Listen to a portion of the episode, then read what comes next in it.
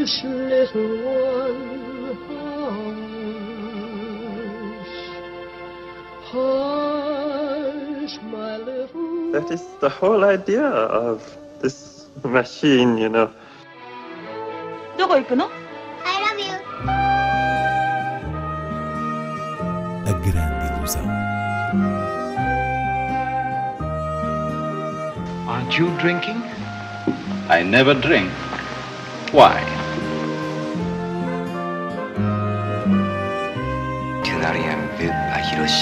J'ai tout vu, tout.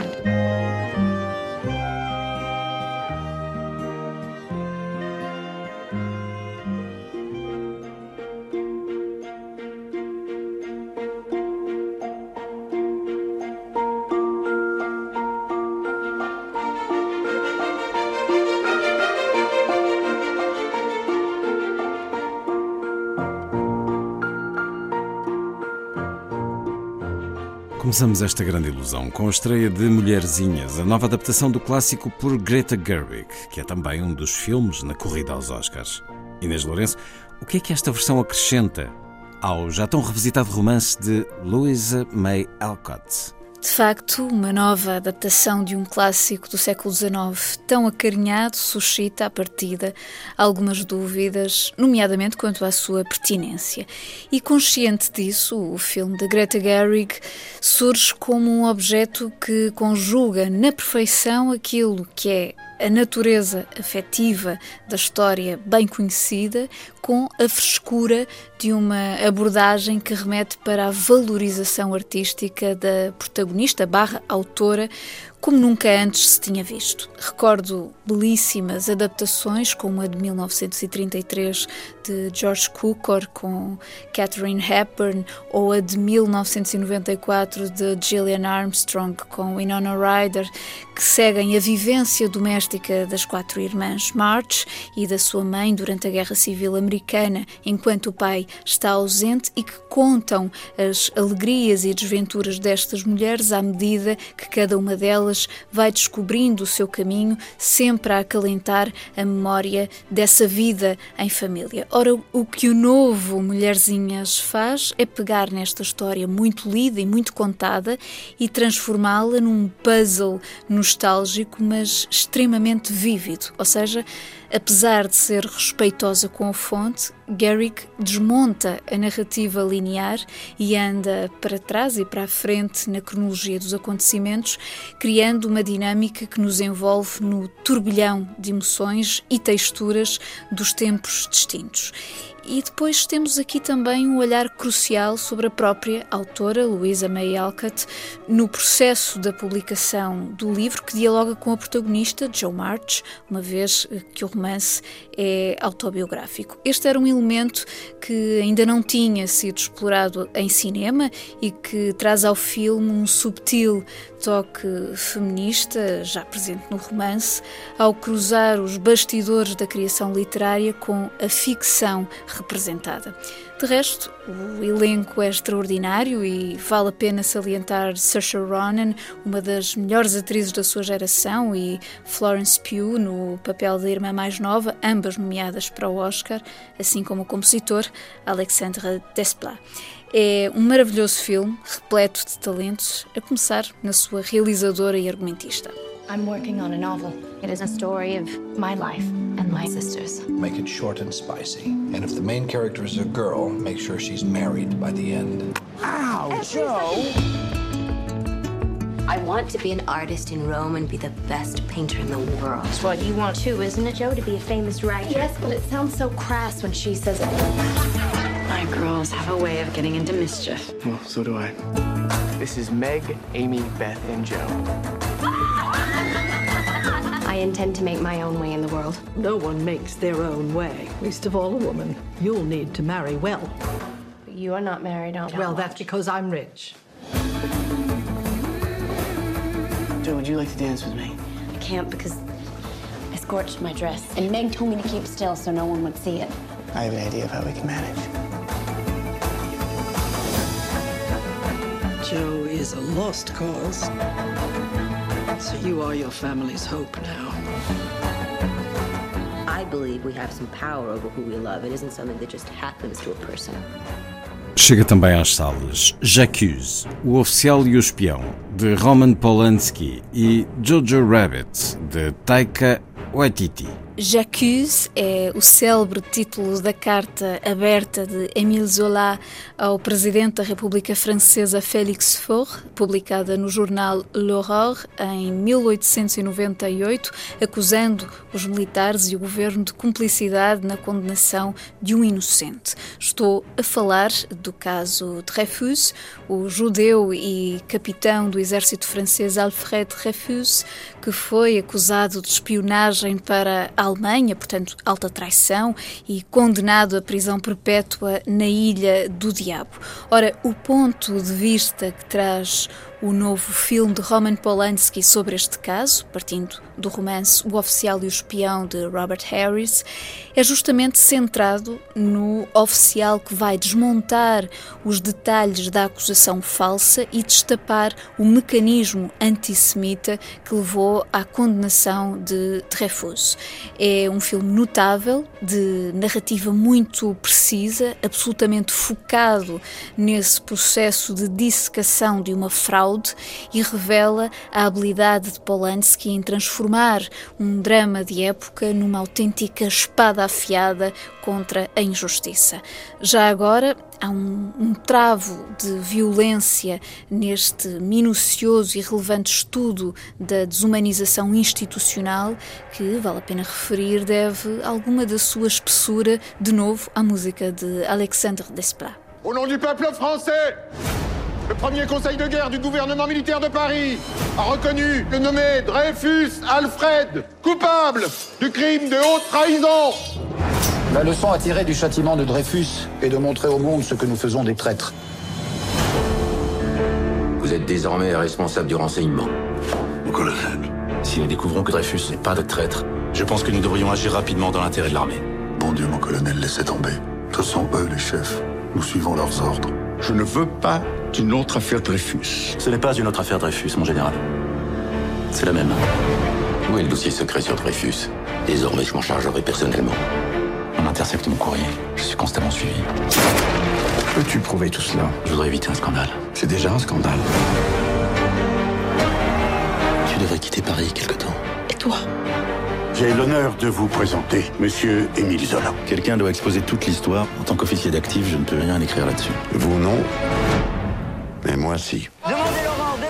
Por sua vez, Jojo Rabbit, de Taika Waititi, nem de propósito, é uma sátira sobre a Segunda Guerra Mundial, mascarada de fábula à volta de um menino alemão que tem Adolf Hitler como amigo imaginário e, ao descobrir que a sua mãe esconde uma rapariga judia no sótão, terá de lidar com o absurdo das suas crenças sobre os judeus. É verdade que em alguns momentos o Haititi consegue levar a bom porto o seu arriscado exercício, mas os outros momentos em que se deixa raiar uma pontinha de mau gosto e simplismo quebram o equilíbrio e o tom de uma comédia que, afinal de contas, é um drama. Este é mais um dos títulos na corrida aos Oscars.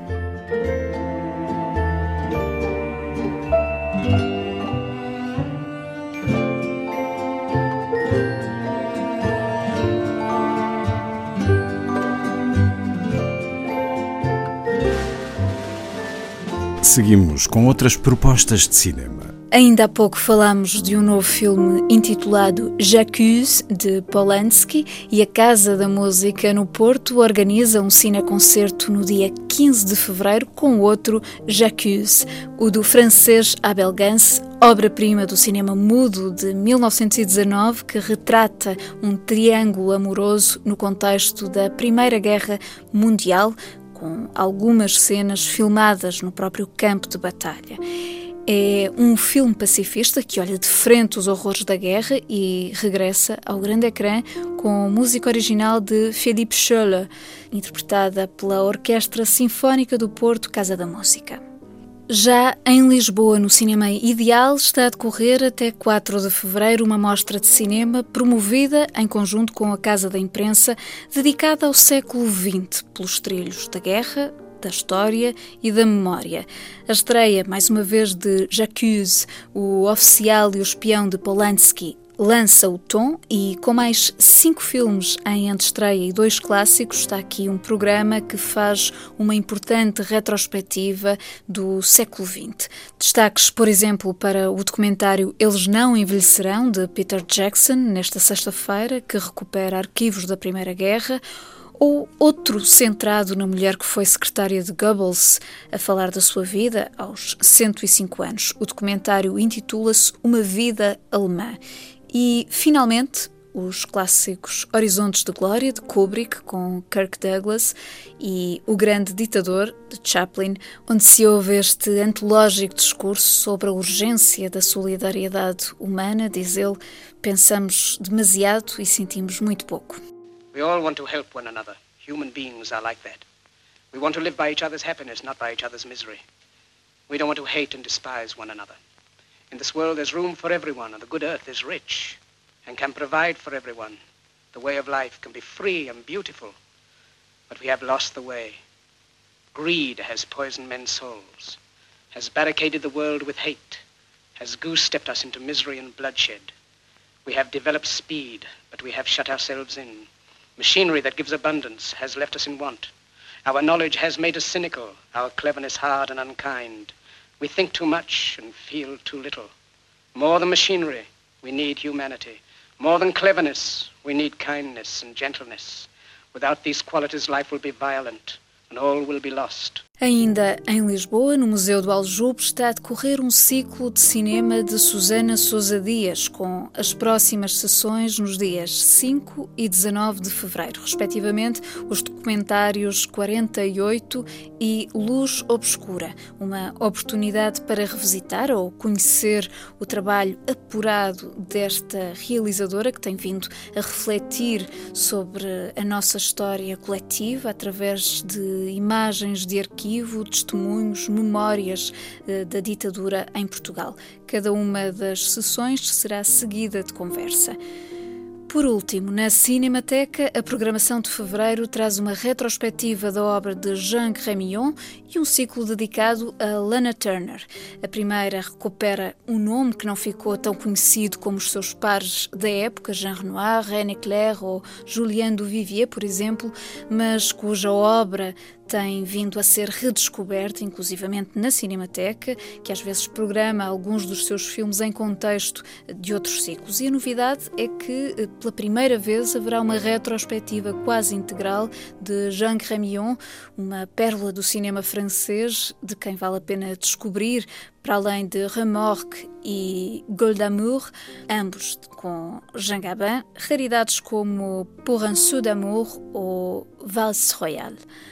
Já o ciclo Lana Turner, atriz de vida atribulada que integrou todo o género de produções da Hollywood clássica, mas que se destacou sobretudo no melodrama, é a lenda que se recupera a propósito de um possível centenário do nascimento. Há fontes que acreditam 1920, outras 1921, mas 8 de fevereiro é a data certa.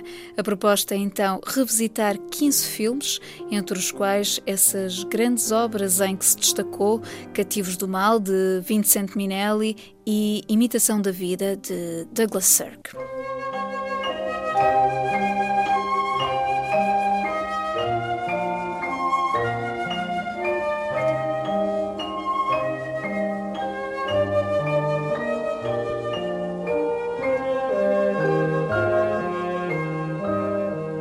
A terminar, sugestão do quarto volume da coleção de DVDs Cinema Francês Os Grandes Mestres, uma edição Leopardo Filmes.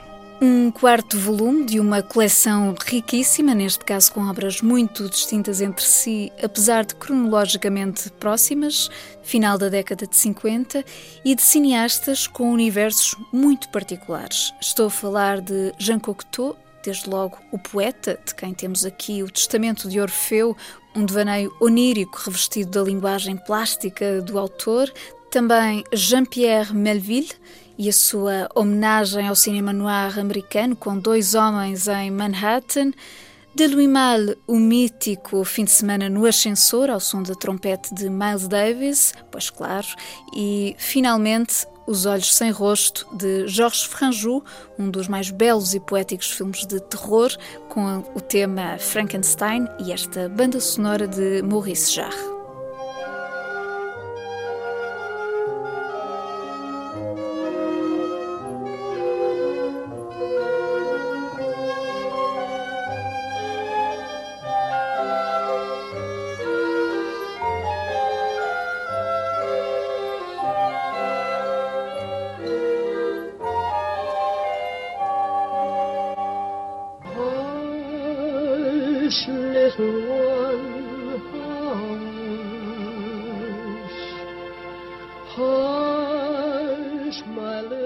That is the whole idea of this machine, you know. どこ行くの I love you. A grande ilusão.